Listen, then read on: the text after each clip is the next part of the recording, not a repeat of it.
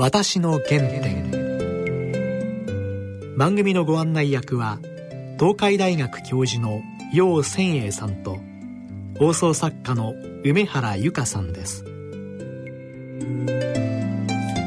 全国の皆さんご機嫌いかがでしょうか？楊千栄です。梅原由香です。今日はですね、はい、私にとってはもう本当に長年の親友でまた日本のジャーナリズムやまた政治のことなどいろいろ教えてくださった友人の鈴木哲夫さん、はい、テレビでもおなじみの。昔と送り出します、はい、もう私はね今から25年前、はい、まだね正直日本語まりたどたどしいっていう時でしたが、鈴木さんはねあの頃東京のお台場に新しくできた MX テレビ東京メトロポリタンテレビ。の報道番組のキャスター。務めていらっしゃいましたよ、はい、そこで村木さんというかつてテレビ版ユニオンにいらっしゃったこれからのテレビどうすべきか常に提案する方がいらっしゃいまして、はい、鈴木さんと村木さんのコンビで MX 結構話題のものをいろいろ作れましたね。あの頃の付き合いです。その当時楊さんはそこで何をしてらっしゃったんですか？金曜日夜のラジオのような テレビ番組。ゲストなし自分一人で喋るんです。2時間1時から3時。喋りっぱなし。恥ずかしかったんですけどこういったことも含めて、はい、今日鈴木哲夫さんのまあ最近の政治のことも聞きたいですけども、はい、鈴木さんの原点を聞きたいと思いますね。はい。それでは私の原点進めてまいります。私の原点鈴木さん今日よろしくお願いします、はい、よろしくお願いします。いや嬉しいですね。いや本当ねあのいやいやまあいろいろ教えてもらったって予算おっしゃるけど僕の方が教えてもらってもう本当長いお付き合い。それでねあの私あの MX テレビ開局の時にはあの、うん、報道の方の、はい、まあその時まだキャスターじゃなくてあの編集の、はい、っていうかニュースセンターのね、うん、あのいましたけども楊さんがやってた番組はインターネットを使ってもう25年前でしょ？インターネットを使ってアジア電子代っていうタイトルだった、はい、でしたよね。はい。これがね、一人喋りのラジオ的テレビっていうのはね、画期的だったんですよ。もうテレビの中ではもうテレビ、もう絶対これまでの概念を覆すような番組で、でね、10年早かったんですね、やることが。ちょっと早かった。ようさん10年早いんですよ、いつも。いやあの、世の中の見方もね。だからね、あれ？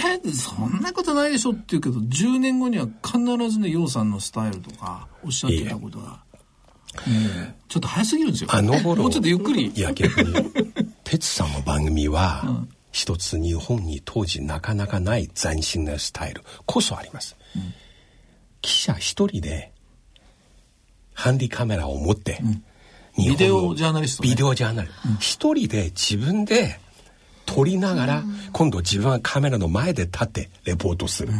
あるいは取材相手に対してマイクを差し出しながらビデオを回して、帰ってから自分で編集する。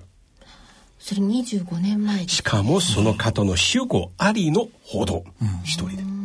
これは素晴らしかった。今は CNN とかみんな世界中いろいろやってますけれども、日本の中で一番最初、これ将来日本の放送紙書く時にこの1ページとても重要です。うんだからその原点というお話でいくと、私も既存のテレビ局でスタートしてその報道、はい、報道やりたくてまあ、うん、本当は新聞記者やりたかったんですよ。だけどなんかねこれからテレビの時代だと当時なんか先輩に 騙されて騙されたわけだけど それでテレビ行ったんですね。で既存のテレビにいたんだけどその分業じゃないですか、はい、さん。そのカメラはカメラマン、はい。えー、記者は記者、はい、喋り手は喋り手、はい、編集者は編集者、うん、こうみんな分業でで分業っていうのはそれぞれの力を合わせると確かに刺激になっていいものが出来上がる場合もあるけれど、うん、これ当時よくあったのはね何かミスをしたり、うん、つまんないものが例えば作品が出来上がったりすると、はい、責任のなすりつけ合いになるんですよ。はい、俺は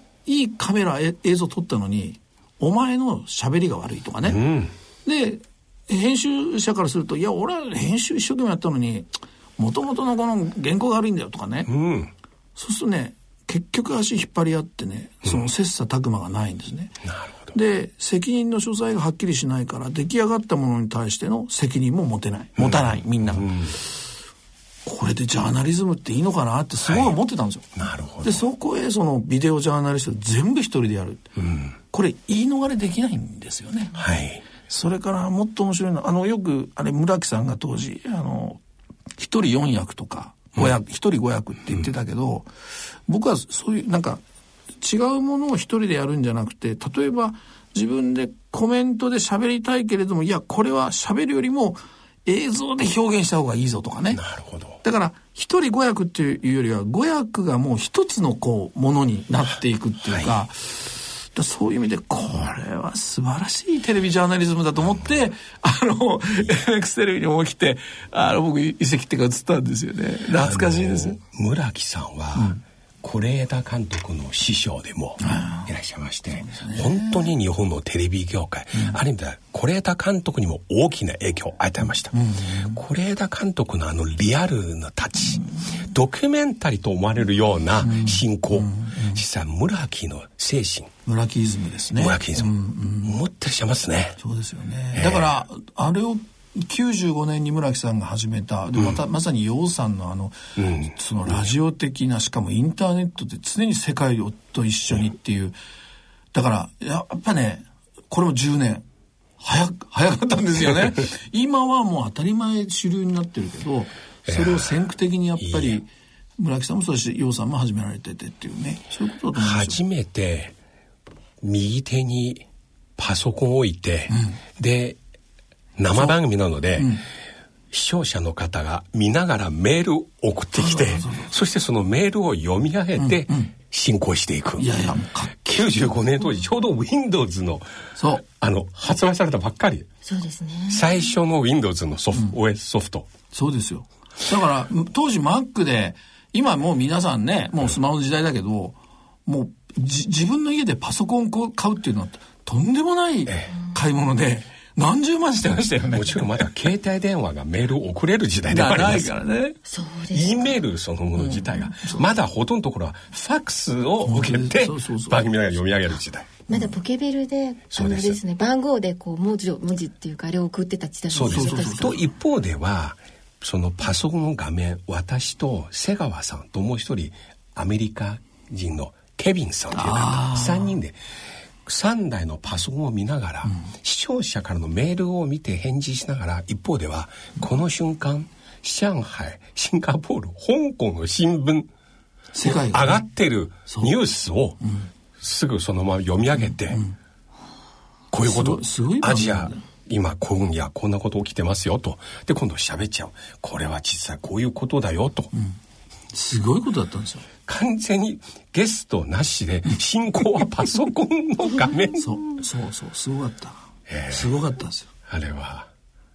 だからまあそういう意味じゃ本当ねなんかあの10年 10年早いっていうのがなんかねいやだから当時やっぱりこうもう評価以前なんですよ。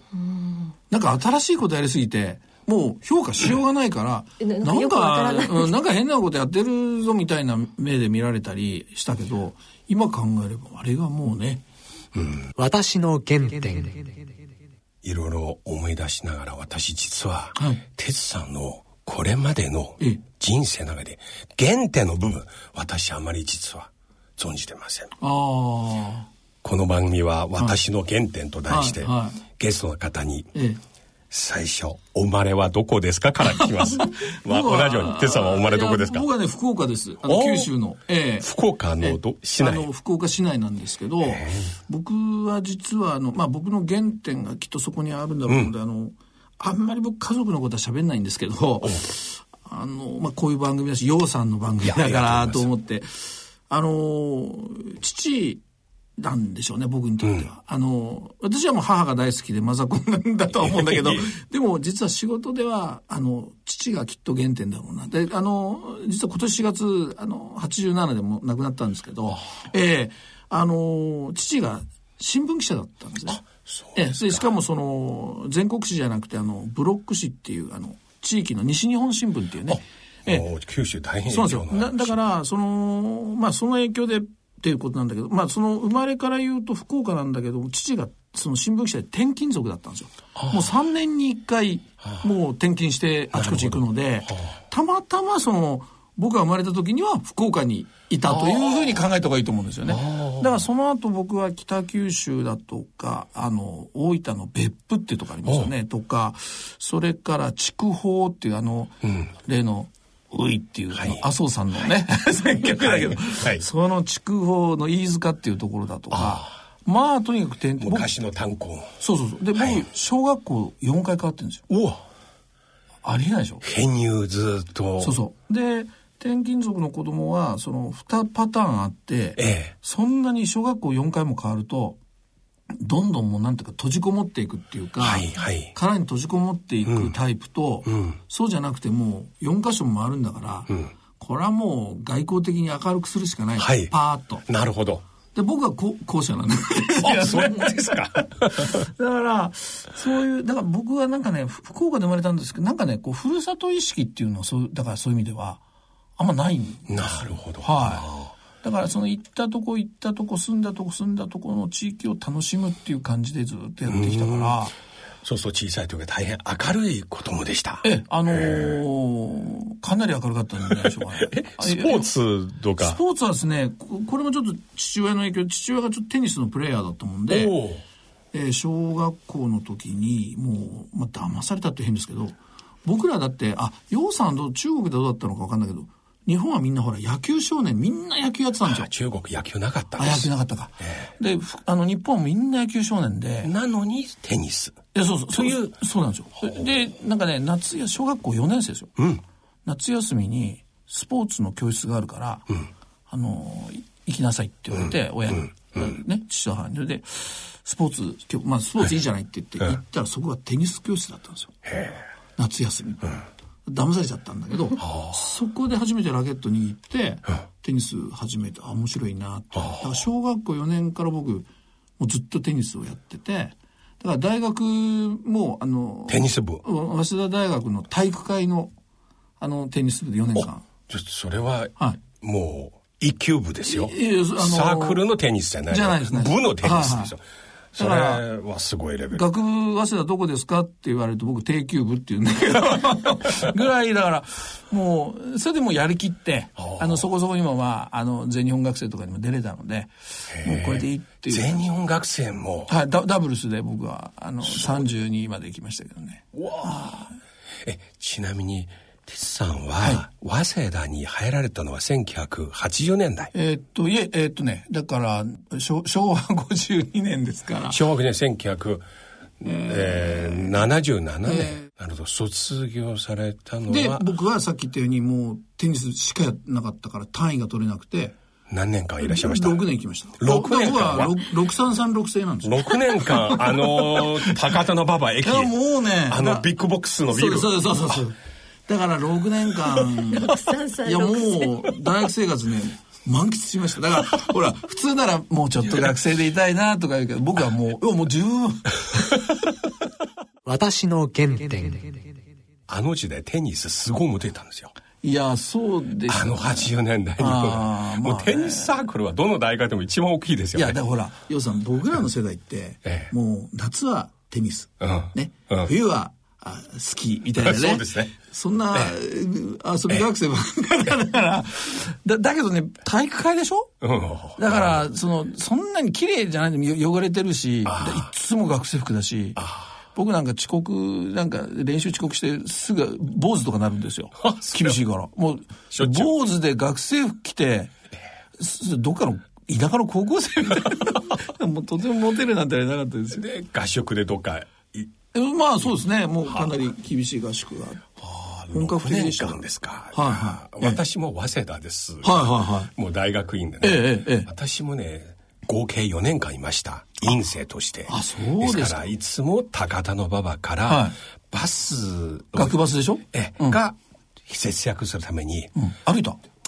歩いてきます。あの、早稲田通りをずっと？古本屋。はい、はい、いっぱいありますよね。ちょっと立ち読みして、ええ、中国で見ることできないポルノ本も、ちょっと、読むのが楽しみでした。ああれはもう、でもね、歩いたら歩いたであの道は楽しいんですよ、ね。楽しい。あの、映画、あの、早稲田松竹。松竹。あの、日本立て。そうそうそうそう。いいですよね。映画座でね。あの、是枝監督も映画全部そこで見た。4年間勉強、ほとんど授業出なかったと。そうおっしゃってましたね。なんか早稲田授業出ない方多いです それが早稲田ですかね。そうですね。だから、面白いのはね、これも、早稲田のあの OB の方、皆さんおっしゃるって同感ってか、感じてくれると思うんだけど、あの、なんていうのかな、あの、みんながそれぞれ自分の道歩くんですよね。だからその、そ例えば東大出ればみんなほら、官僚とか、うんえ。ー、あの、そういういいとこにバーッと同じ方向に行くんだけど、うん、僕のクラスでも、うん、どうすんのって言って、僕はマスコミ行きたいなんて言って、どうすんのって、いやいや、その、石川県なんだけど、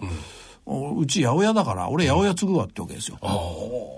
で、いや、え、早稲田の法学部出て、え、八百屋、うん、うん、それなんか悪いのってこういう。なるほど。いいね、だから、今の会話かっこいいね。だからね、自由なんですよね。みんなそれぞれ自分の道。そう,、ねえー、そういう、僕は、なんか友達なんかそういう人多かったな。整形でした。僕は法学部です。あ、法学部。でも、キャンパス一緒ですね。一緒です、一緒です。ええー整形はもうほら。キャンパスね、いつも活発ですよね。中に入ったらいつも学費反対とかいろいろね。学生運動もね、まあ、学生運動ありましたからね。確かに。あの大熊銅像のあの辺にそうでそういつも横断幕。が立ってね、うん、そうそうそうですね。懐かしいね。懐かしいですね。哲さんと一緒に早稲田歩いてみたい。そうですね。だけど同じ時期にだからいたんでしょ？だって洋さん僕の私ね遅い。一つ先輩所だって。いや私はねさ日本に来まして最初それでか。日大芸術学部日芸。エコダの。エコダの演劇学科。あそう。だってよ、いや、これ予算の私の原点じゃないけど、ね、向こうで、あの、その演劇っていうか、舞台おお芝居されてたでしょ？えー、それで日本に公演に来て。すごいよ。だから表現力がすごいじゃないですか。政治を語っても、経済を語っても。あのー、早稲田は86年から。あ、あ88年から。ああ、じゃあもうあれですね。あのーね、演劇学科なので、で、早稲田の大学院の試験を受けて、落ちました、いきなり、あ、そうですか。で、テーマはね、論文のテーマは、うん、秩父米騒動について。はあ。全く知りませんでした。わかるわけないよ、それは。何でしょうかと。それで、また、研究生として1年間ゼミの授業を受けて、翌年、また挑戦しましたら、えええー、大正デモクラシーでした。またちょっと落ちました。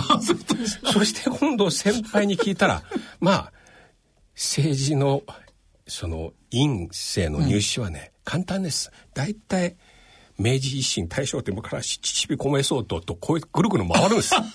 そうすると来年は明治維新じゃないかと。あ、当たった。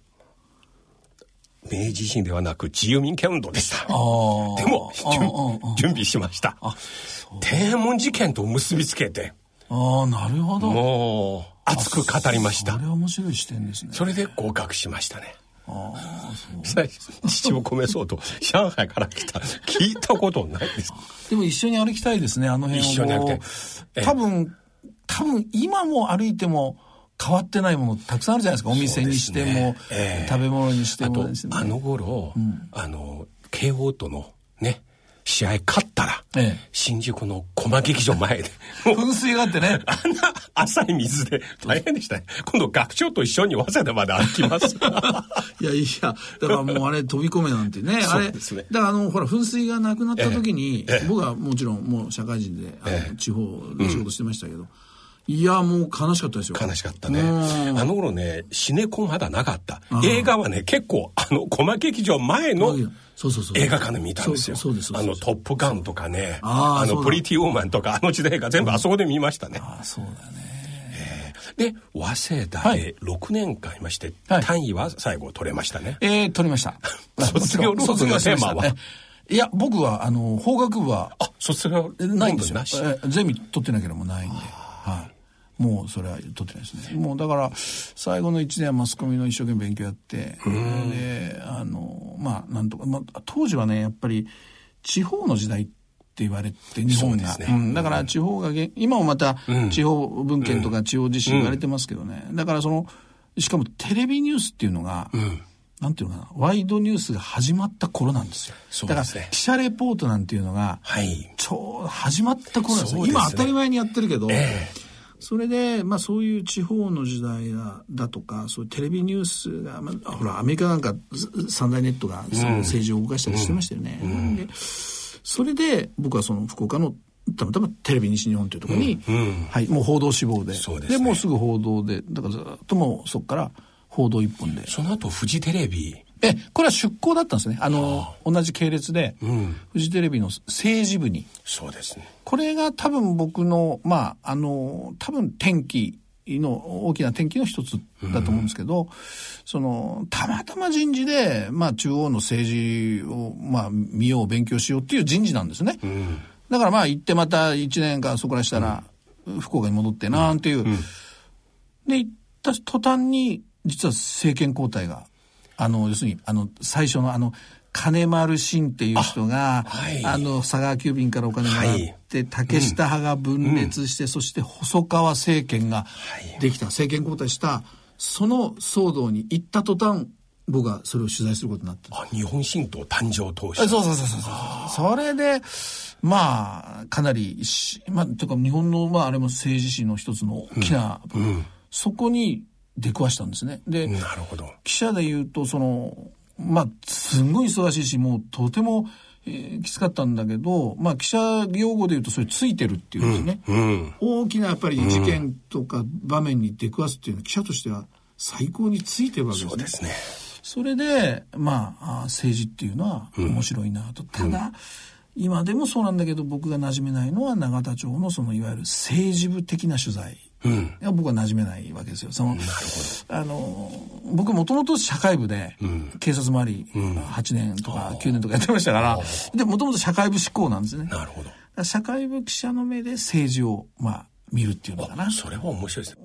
僕は永田町に行ってすごく最初に違和感を持ったのは、うん、あの、バンキシャ制度とか、はい、オフレコ懇談っていう、はいで、オフレコって、え、何と、うん、あの、僕らの世界で、社会部で言うと、オフレコなんてないわけですよ。もうなんとか裏取って、書くしかないわけ。はい、でも、なんか政治家とのこの、これは書かないんだよっていう前提に話を例えばするとかね。うん、それから、バンキシャって言って一人のその、おなんだろうな、その政治家に、えー、記者が大物政治家につくわけですね。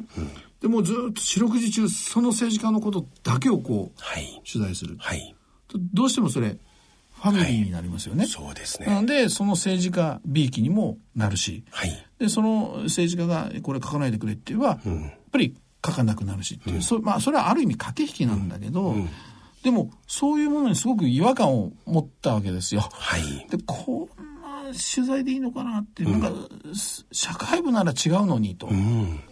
と、要するにもう一つね、時間もあれなんですけど、はい、もう一つ分かりやすい例で言うと、例えばね、政治記事って嘘書いていいんですよね。あの、こんなちょっと刺激的な言い方だけど、例えば新聞の一面に、うん、今日内閣改造、うん、誰さんが何大臣、うん、誰さんが何大臣内定ってこう出るじゃないですか。はい、で実際にじゃあ午後から改造があって、はい、違った人がなるでしょ、はい、次の日新聞謝りますか？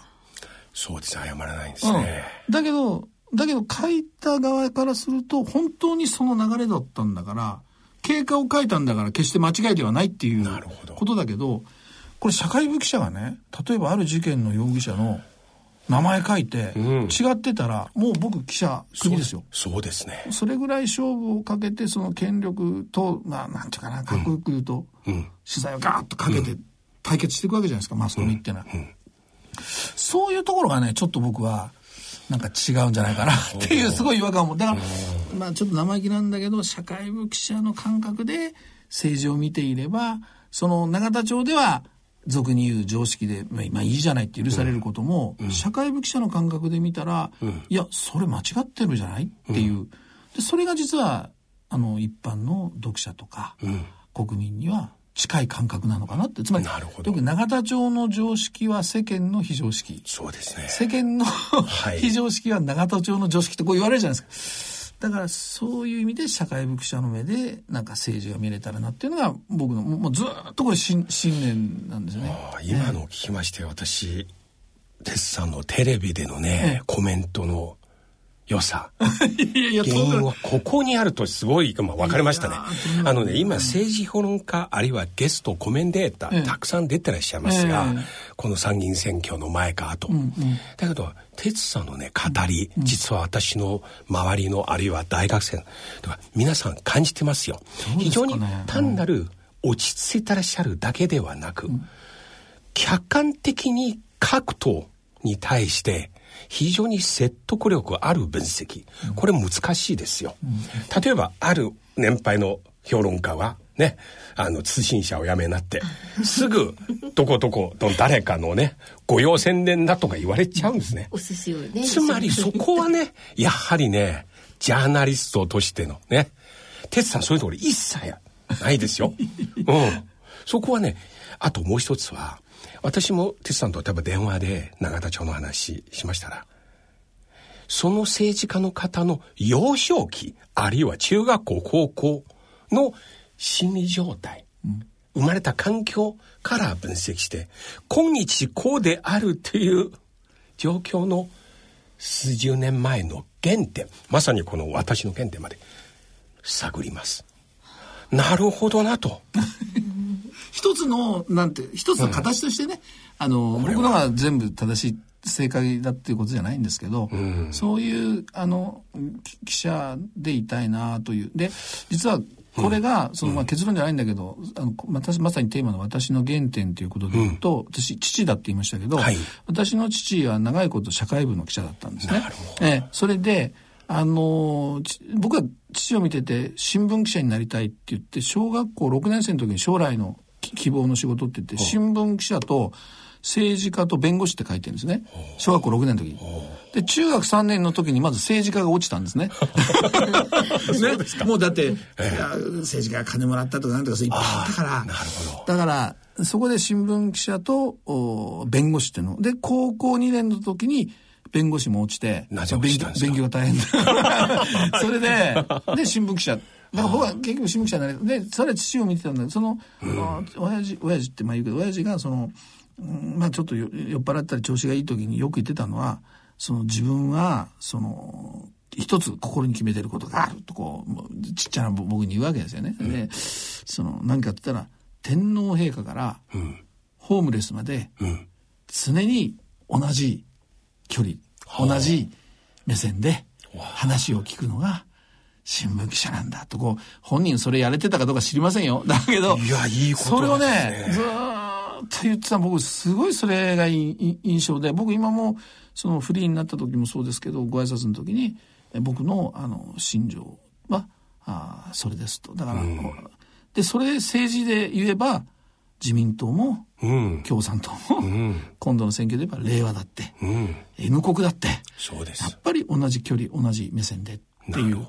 だからそれがね、あの、僕の取材の原点だし、この商売を選んできた父っていう原点っていうかね、そんなことなんです。あんまりこれ語らないんですけど、えー、私の原点。それそれ、実感ですけど、私はまだ、今日お願いする中で一番期待、はい、もう一つの話します。はい、はい、どうぞ。今回の参議院選挙の結果。はい。はい。はい、まあ、これは放送は今日現在7月28日ですけれども、はい。はいこれからどう動きますか？はっきり言ってあの今度の選挙っていうのは誰が勝ったか勝者が僕はいないと思うんですね。で確かに自民公明合わせれば過半数だけども、うん、自民党単独ではもちろん過半数取れないわけですね。取れなくなっちゃった、落としちゃったわけですよね。うん、でまあそういうこともじゃあ野党が勝ったかというと確かにそらあの立憲は伸ばしましたけどもともと少なかったんだから伸ばして当たり前だし、はい、これ一体誰が勝ったの？つまり、うん、選挙前のこの公硬直したそのいわゆる安倍一強のこのどんよりとした政治がそのまままた続いてるという感じだと思うんです。ただ一つだけ言えるのは参議院選挙が終わったその日からもう実は政局は次の総選挙に向かってます。なるほど。必ず今度は総選挙あります。今度ダブルとか言ってなかったけども。そうですね。総選挙っていうのは政権選択選挙だから、はい、ここに向かってこれから走っていくということになる。うん、だからそこに向かってその各党が今度の結果から、例えば野党はやっぱ一つにならなきゃいけないとか、そうですね、あの、そんなことで、えー、まあ動いていくということですけど、僕はやっぱり最大のポイントは、これ僕流ですけども、実は、あの、公明党とあと令和、うん、この2つなんですね。うん。